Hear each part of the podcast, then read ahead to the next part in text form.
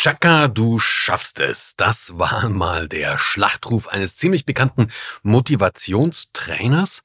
Inzwischen ist es eigentlich eher so das Synonym für alles, was man der Speaker-Branche, der Trainer- und Motivationsguru-Branche vorwirft. Und was ist nun richtig?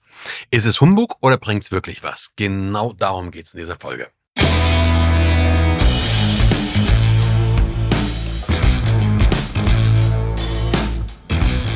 Guten Tag, meine Damen und Herren, hier spricht Ihr Kapitän. Herzlich willkommen zu Remove Before Flight, deinem CEO-Podcast. Der Podcast, der natürlich nicht nur für CEOs gut ist, sondern für alle Menschen, die sich für Kommunikation interessieren, für Führung, für Verantwortung, für Management und den ich wahrscheinlich bald auch mal umbenennen werde. Aber darum geht's nicht. Chaka, du schaffst es.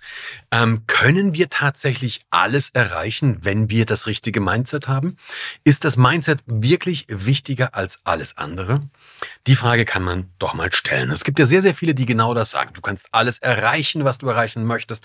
Hauptsache, du hast das richtige Mindset. Der Herr Böhmermann hat ja gerade eine ganze Folge seines, seines Programms nur darum gemacht und hat das sehr, sehr medienwirksam auch noch ausgeschlachtet und natürlich kein gutes Haar in unsere Branche gelassen. Ähm, aber wie ist es wirklich? Natürlich, es gibt viele Punkte, die machen absolut Sinn. Es gibt, ich habe viele Seminare erlebt oder Veranstaltungen erlebt, wo wirklich die Leute dagestanden waren, die sind hochgepowert worden und dann waren die, stehen die jeden Morgen vorm Spiegel. Ich sage, ich bin super, ich bin klasse, ich bin es wert, ich schaffe das. Wenn man sie ein halbes Jahr später oder ein Jahr später wieder trifft, sind viele von denen, von den Leuten immer noch am exakt gleichen Punkt. Manche aber nicht. Manche haben wirklich den Durchbruch geschafft. So, was ist jetzt der Unterschied? Der Unterschied ist was relativ Simples. Dieses reine Chaka, du schaffst es, dieses reine Motivation, dieses reine nur Mindset, das ist so wie der Pump-Up-Man. Du hast jemanden, den pumpst du auf, das kannst du dir wirklich vorstellen, wie mit so einer großen Luftpumpe. Pumpst du jemanden auf und der wird irgendwann groß und stolz und ist dann wirklich richtig bedeutungsschwer, läuft er durch das Leben so lange, bis die erste Dorne kommt. Und dann der bleibt da hängen und hat und alles läuft ab. Das heißt, die Motivation funktioniert schon erstmal. Die Leute haben Power, die geben auch Vollgas, aber es überlebt häufig nicht die Realität. Und woran das liegt, ist eigentlich auch offensichtlich. Das kannst du dir vorstellen, wenn du das wieder nimmst in meinen anderen Beruf. Du setzt sowas mal in ein Cockpit. Und stellst dir wirklich vor, du hast da jemanden, der sitzt da und dieser Mensch, der sagt, boah, die Landung wird super, die wird klasse, die werden mich feiern, die Passagiere werden, kla werden klatschen und trotzdem wird die Landung scheiße. Und woran liegt es, dass sie scheiße ist? Weil du vorher nicht geübt hast, weil du einfach Fliegen nicht gelernt hast. Ganz banal, wenn du Fliegen nicht gelernt hast, dann kann dein Mindset so gut sein, wie es sein, wie es nur irgendwie sein kann. Die Landung wird sehr, sehr unsamt. Nur ein gutes Mindset reicht nicht. Komma, aber. Und dieses Komma, aber ist mir mindestens so wichtig. Also wenn ihr jetzt schon dacht, endlich mal, ja, sagt den ganzen Mut, na, Moment, weil der Gegenpart ist, das habe das hab ich oft erlebt, ich mache ja öfters mal Seminare mit Führungskräften, in, wo wir auch einen Simulator mit einbeziehen. Es gibt zum Beispiel in der Nähe von Stuttgart in Böblingen, Sim-In, ein Wunder, Andreas, wenn du das hörst, liebe Grüße, wundervolle Location. Da haben wir erst vor nicht allzu langer Zeit Seminar mit Führungskräften gemacht. Wenn du an so einem Seminar dabei bist, dann setzen wir dich irgendwann mal in einen Flugsimulator. Und zwar von einem Simulator von einem großen Flugzeug. In Böblingen zum Beispiel steht eine 737, woanders ist es ein Airbus, aber es ist ein richtiger Airline. Da hocken wir dich rein. Und dein Job ist es, den Flieger zu landen. Und weißt du was? Fast jeder schafft das. Fast jeder kriegt das hin. Ja, du brauchst natürlich Hilfe. Du brauchst jemanden, der dir sagt, was du machen sollst. Du brauchst jemanden, der dir sagt, welche Knöpfe du drücken sollst und was die Knöpfe sind, von denen du auf jeden Fall die Finger weglässt. Manchmal noch wichtiger, ja. Ähm, das brauchst du. Und ich sage auch nicht, dass die Landung sanft wird und ich sage auch nicht, dass die Reparatur danach billig ist. Aber du schaffst es, den Flieger zu landen und zwar in einer Art und Weise, dass du und dass alle anderen Menschen an Bord überleben. Also mit einer hohen Wahrscheinlichkeit schaffst du das. Fast jeder, den wir da reingesetzt haben, hat das geschafft. Ich sag fast jeder. Es gab eine kleine Gruppe, die hat es nicht geschafft. Es gab eine kleine Gruppe, die hat es nicht geschafft. Und die hatte eine Sache gemeinsam. Nein, das war nicht das Geschlecht. Nein, das war nicht irgendwelche Vorerfahrungen. Nein, das war nicht, ob die besonders intelligent oder besonders wenig intelligent waren. Das, was die alle gemeinsam hatten, war, die sind alle in dieses Ding eingestiegen und haben gesagt, na, das schaffe ich sowieso nicht. Das haben die alle gesagt. Das haben die alle gesagt. Was bedeutet das? Ein positives Mindset ist keine Garantie, dass du es schaffst. Aber negatives Mindset, na, ist vielleicht auch keine Garantie, aber erhöht zumindest die Wahrscheinlichkeit dramatisch, dass du es nicht schaffst. Also wenn du davon ausgehst, dass du es nicht schaffst, dann wirst du wahrscheinlich recht haben. Nochmal, nur davon ausgehen, das schaffe ich, reicht nicht, aber davon ausgehen, das schaffe ich nicht. Ja, mit einer zu hohen Wahrscheinlichkeit. Für den Fall reicht es aus. Okay. Jetzt wissen wir das. Jetzt natürlich die Frage, wie kommst du da raus? Ähm, wie kannst du dein Mindset oder wie kannst du deine Attitude oder deine Einstellung oder wie auch immer, wie kannst du das so verändern, dass du eine Chance hast? Es gibt ein Wunder, ein, ein, ein schönes Konzept aus der, aus der Psychologie. Das hat einen etwas sperrigen, sperrigen Namen. Dieser sperrige Name heißt Selbstwirksamkeitserwartung. Für solche Worte, Entschuldigung, liebe ich die deutsche Sprache. Das ein Wort, das fast eine ganze Zeile lang ist, Selbstwirksamkeitserwartung. Was heißt das übersetzt? Das heißt übersetzt, dass ich daran glaube, beziehungsweise davon überzeugt bin, dass ich mir in einer bestimmten Situation selber zu helfen weiß. Ja, davon bin ich überzeugt. Also Beispiel. Wenn ich, wenn du mich in irgendeiner europäischen Großstadt aussetzt, ja, dann weiß ich, ähm, dass ich da in irgendeiner Art und Weise zurande komme. Also jetzt nicht ohne Gepäckflöten und Geldbeutel verloren, dann wird es ein bisschen schwieriger. wenn du mich ganz normal jetzt so wie ich halt bin, wie ich hier durch Berlin laufe, wenn du mich da, weiß der Geil, nach Paris, nach Rom oder nach London setzt oder auch nach Istanbul, dann bin ich mir ziemlich sicher, dass ich erstens was zu essen bekomme und zwar was, was mir schmeckt. Ich bin mir auch sicher, dass ich ein Hotelzimmer finden werde und ich bin mir auch sicher, dass ich wieder irgendwie nach Hause komme. Das weiß ich einfach. Woher weiß ich das? Ich habe es erlebt. Wir machen ja öfter mal Seminare hier in Berlin und da kommen Menschen zu unseren Seminaren, die mit Großstadt nichts am Hut haben. Die leben irgendwo in einem ländlichen Bereich, was so völlig okay ist. Und die sind teilweise das erste Mal in Berlin. Und für die, die kommen hierher und die stehen wirklich dann ängstlich da und haben keinen Plan. Die haben keine Erfahrung. Nochmal, das ist weder gut noch ist das schlecht, aber die haben eben nicht dieses Ding, was du dir unter Selbstwirksamkeitserwartung vorstellen kannst. Die kommen dahin und sagen, wow, finde ich mich da zurecht, komme ich da klar, werde ich da vielleicht ausgeraubt? Ja, das ist ja das Lustige, wenn dann wirklich deutsche Touristen mit diesem bescheuerten Brustbeutel, kennst du die noch? Diese wirklich hässlichen Dinge, hängen die sich um, wenn sie, weiß der Geier, durch Paris laufen, weil äh, in Wanne-Eickel werden sie nicht ausgeraubt oder in bestimmten, kann ich echt sagen, es gibt in Berlin Bezirke, da ist die Wahrscheinlichkeit, dass dir jemand dein Geldbeutel klaut, wesentlich größer als Paris äh, im ersten, wie heißt das, glaube ich. Aber davon abgesehen. Ähm, diese Selbstwirksamkeitserwartung nochmal, die sagt, glaube ich, dass ich in eine, dass ich genügend Ressourcen habe, dass ich genügend Fähigkeiten habe, dass ich genügend Kompetenzen habe, dass ich genügend kreativ, was auch immer, dass ich genügend Ressourcen habe, um eine bestimmte Situation erfolgreich zu bestehen. Ja? In meinem Speakerleben zum Beispiel, wenn du mir eine normale Bühne gibst, also das, selbst wenn da, wenn da ein paar hundert, von mir aus tausend Leute sitzen, habe ich relativ wenig Stress mit, weil das ist mein normaler Bereich. Das ist mein normaler Home Turf, würde der Ami jetzt sagen.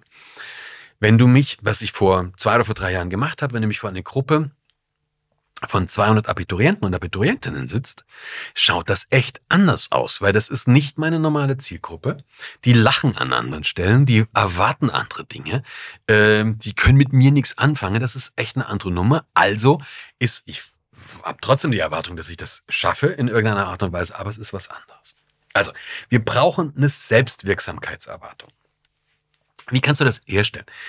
Bring dir mal ein Beispiel, was es relativ deutlich macht. Vielleicht hast du, hast, vielleicht hast du Kinder, vielleicht hast du kleine Kinder. Kleine Kinder, viele kleine Kinder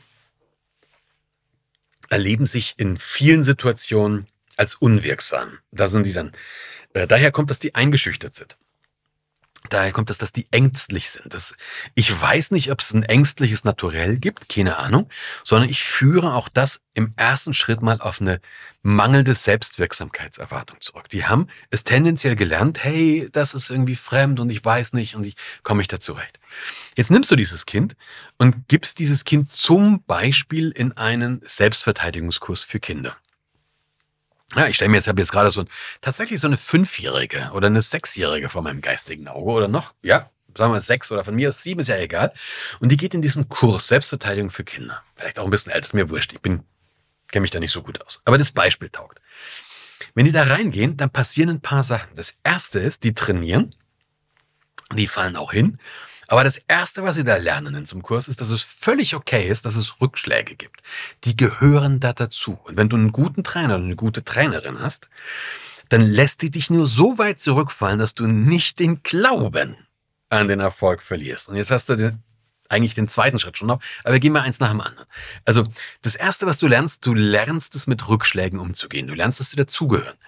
Das Zweite, was passiert ist, du hast aber auch Erfolgserlebnisse. Also wenn der Trainer oder die Trainerin einigermaßen was taugt, dann sorgt das auch dafür, dass das kleine Mädchen, der kleine Junge schon am Anfang erste Erfolgserlebnisse hat. Was entsteht da? Dadurch entsteht Confidence. Schönes Wort, gefällt mir sogar besser als Selbstvertrauen, Selbstbewusstsein aber eben einfach, ja, so eine, so eine gewisse innere Stärke entsteht dadurch. Zweitens lernen die Kids Skills, die lernen ganz bestimmte Fähigkeiten, die, die ihnen tatsächlich in Situationen, die hoffentlich niemals eintreten, helfen werden. Und das Dritte, was sie lernen, sie lernen diese innere Haltung, hey, ich weiß, was ich tun kann, wenn etwas passiert. Ich weiß, was ich tun kann, wenn etwas passiert. Das ist der gleiche Grund, warum Piloten in einen Simulator gehen. Im Simulator trainierst du jeden Mist, du trainierst allen Scheiß. Im echten Leben passiert eigentlich nichts oder fast nichts. Also wenn was passiert, ist es irgendwas Banales, ja, aber das so. Aber du gehst trotzdem in den Simulator, trainierst das rauf und runter Allein, dass du diesen inneren mentalen Plan hast. Wenn etwas passiert, dann weiß ich, was ich zu tun habe. Und ich habe das auch eingeübt. Ich weiß auch, dass ich das schaffe. Ja, weiß auch, dass ich das schaffe. Du hast also äh, Confidence, du hast Skills und du hast diesen Glauben daran, ich weiß, dass ich es schaffe. Und damit hast du das Zentrale gelegt. Damit hast du das Zentrale gelegt.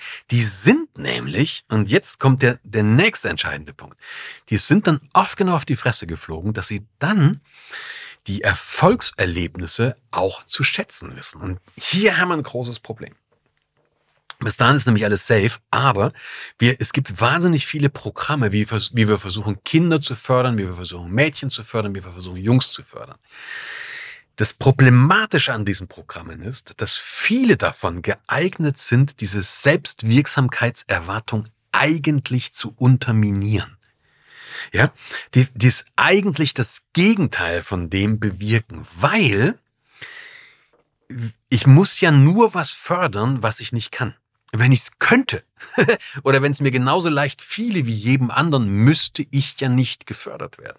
Das heißt, wenn ich in irgendeinem Förderprogramm bin, lege ich meinen, meinen Finger eigentlich darauf, dass ich genau das nicht kann. Und damit setze ich den Fokus auf das, was ich nicht kann und damit laufe ich große Gefahr, ähm, eben das Gegenteil von dem zu erreichen, was ich erreichen möchte. Das heißt nicht, dass das immer so ist. Das heißt nicht, dass das immer so ist. Also bitte jetzt nicht alle Förderprogramme stoppen und schon gar nicht mir sagen, ich wäre dagegen, dass man, weiß ich nicht, Mädchen zum Beispiel gezielt fördert oder dass man Jungs gezielt fördert oder überhaupt Kinder fördert.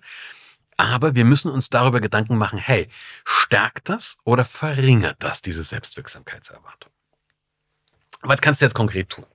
Ich hatte gerade eben schon gesagt, in diesem Beispiel mit, mit, einem, mit, dem, mit, dem, mit dem Selbstverteidigungskurs, du musst oft genug auf die Fresse geflogen sein. Ja, wenn du das hast, dann glaubst du auch deinen Erfolgserlebnissen. Wenn du, wenn ich dir Fliegen beibringe, dann hast du genügend Landungen vergeigt, dass du irgendwann checkst, hey, jetzt kann ich's wirklich.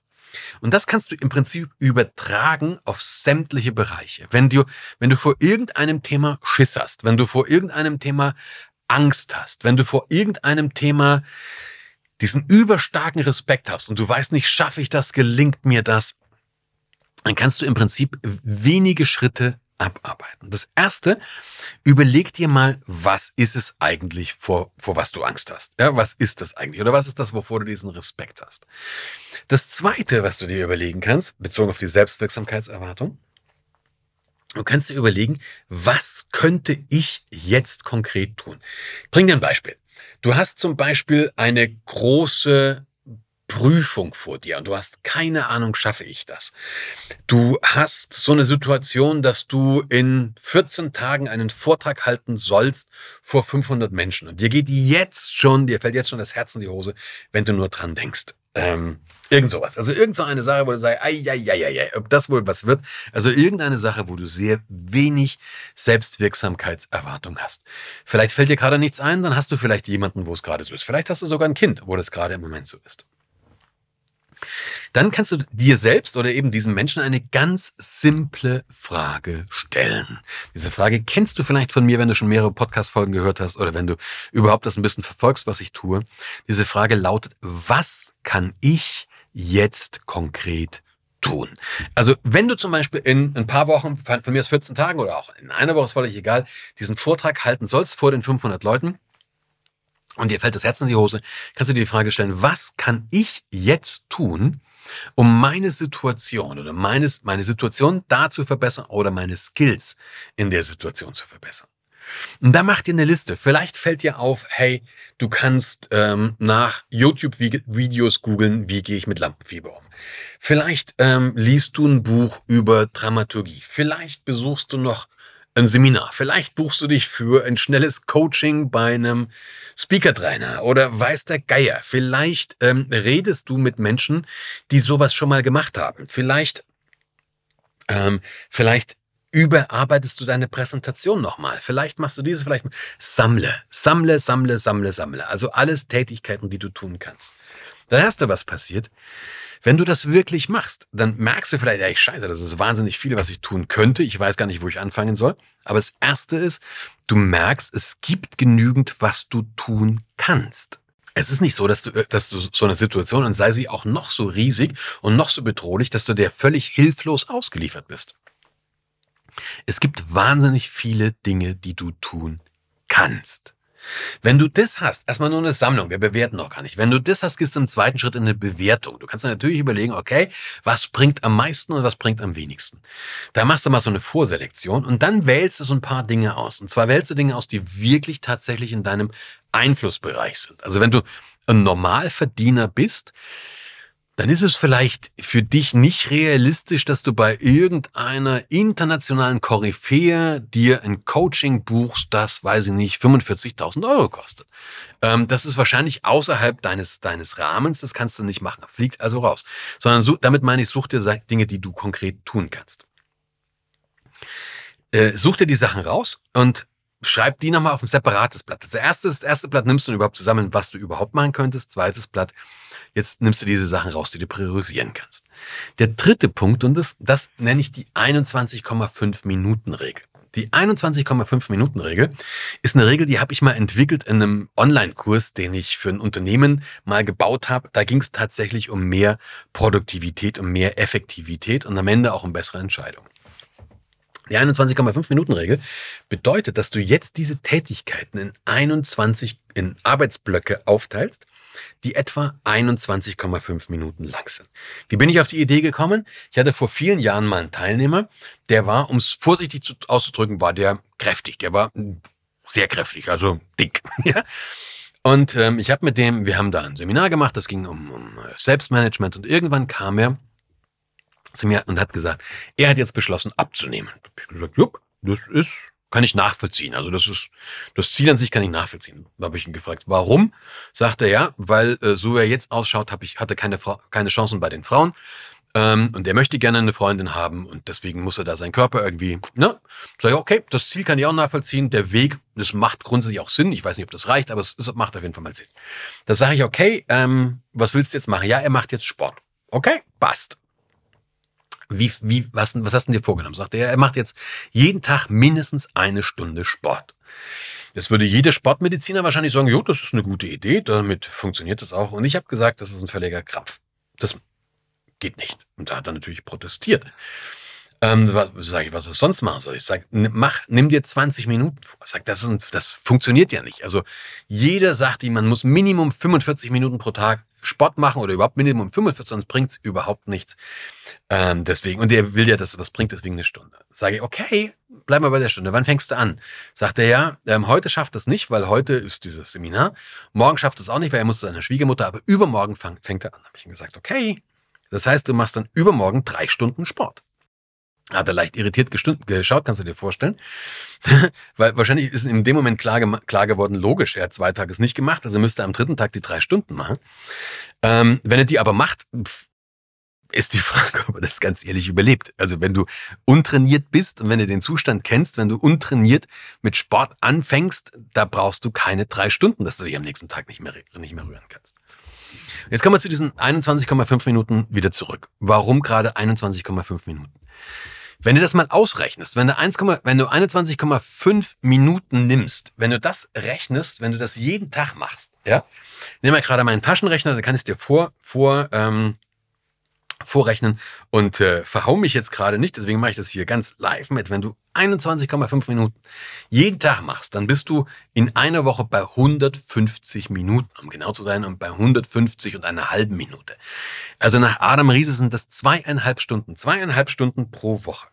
Wenn du diese zweieinhalb Stunden pro Woche, wenn du das nimmst, ja, mal 52 Wochen, das hat ja nur das Jahr, mal, also zweieinhalb Stunden, bist du bei 130 Stunden pro Jahr. 130 Stunden pro Jahr. Das ist mehr als die meisten Arbeitnehmer und Arbeitnehmerinnen effektiv während eines ganzen Monats arbeiten. Ja, die sind häufig länger anwesend und ja, die werden häufig auch für mehr bezahlt, aber sind wir ganz ehrlich, also wenn man so die ganzen, ne, ist es mehr als die meisten Arbeitnehmer und Arbeitnehmerinnen den ganzen Monat arbeiten. Und es kommt noch was dazu. Diese, diese, diese ganze Zeit, diese 130 Stunden arbeitest du konzentriert ununterbrochen wirklich durch. Für 21,5 Minuten gibt's praktisch keine Ausreden mehr. Die kannst du nahezu jeden Tag machen, egal was da kommt. Und jetzt hast du den letzten wichtigen Schritt auf dem Weg zur Selbstwirksamkeit, weil du musst eine Vorstellung davon haben, dass du dich überhaupt, wo du hin willst, du musst eine Vorstellung haben, dass du handlungsfähig sein kannst und du musst eine Vorstellung davon haben, was der erste Schritt ist. Du musst eine Vorstellung davon haben, was der erste Schritt ist. Vorhin habe ich dir gesagt, wenn ihr dieses kleine Mädchen, diesen kleinen Jungen, diesen Selbstverteidigungskurs nimmt, ein guter Trainer, eine gute Trainerin wird denen schnell Erfolgserlebnisse geben. Also der wird, den, der wird denen beibringen, die ersten einfachen Übungen, die sie schnell meistern können. Weil dadurch erleben sie, hey, ich bin noch lange nicht da, wo ich hin will, aber ich kann diesen Weg gehen. Ja, ich habe den ersten, den zweiten Schritt schon gegangen. Das hat funktioniert. Das sind noch ganz viele vor mir, aber wenn ich die ersten zwei Schritte gegangen, geschafft habe, schaffe ich die anderen auch. Und genauso ist es mit dieser 21,5 Minuten Regel. Wenn du jeden Tag so einen Block machst, du kannst gerne mehr machen, dann verschaffst du dir Erfolgserlebnisse. Und darüber komme ich wieder zurück. Wenn du diese einzelnen Schritte überlegst, wenn du die gehst, dann passiert etwas, dass du weißt, dass du es schaffen kannst. Und wenn du jetzt parallel noch an deinem Mindset arbeitest, also wenn du, wenn dein Mindset arbeitest, dass du es schaffen kannst, dass du fast alles erreichen kannst, was du erreichen möchtest. Und wenn du jetzt als zweites noch einen Plan dazu hast und als drittes diesen Plan auch umsetzt, also den Weg auch geht, dann glaube ich, kannst du tatsächlich fast alles erreichen. Ich bin mal gespannt, was das mit dir macht. Ich bin gespannt, was du mir erzählst, wie du das umsetzt. Wenn du Lust hast, schick mir eine E-Mail. Und schreib es auch hier in den Kommentar. Wenn du intensiver weiterarbeiten möchtest, kannst du jetzt gleich eine Sache machen, die dauert wesentlich weniger Zeit als 21,5 Minuten, nämlich abonniere zum Beispiel meinen Newsletter. Du kannst ganz einfach auf ähm, kommunikation.peterbrandl.com gehen, kommunikation.peterbrandl.com, da kommst du auf eine Landingpage, da trägst du dich ein, wenn du das machst. Ja, hast du auf, den, auf der einen Seite den Newsletter abonniert, kriegst also mehr Informationen, aber auf dieser Seite, auf dieser Landingpage findest du auch diesen Kurs, von dem ich gerade eben ähm, geredet habe, von diesen, wo diese, wo, wo eine Lektion davon die 21,5 Minuten äh, Regel ist, findest du da und kannst du direkt umsetzen. Ich freue mich, wenn dir das ein bisschen was gebracht hat. Bin gespannt auf deine Kommentare und wir hören uns auf jeden Fall sehr bald schon wieder. Bis dahin, Happy Landings.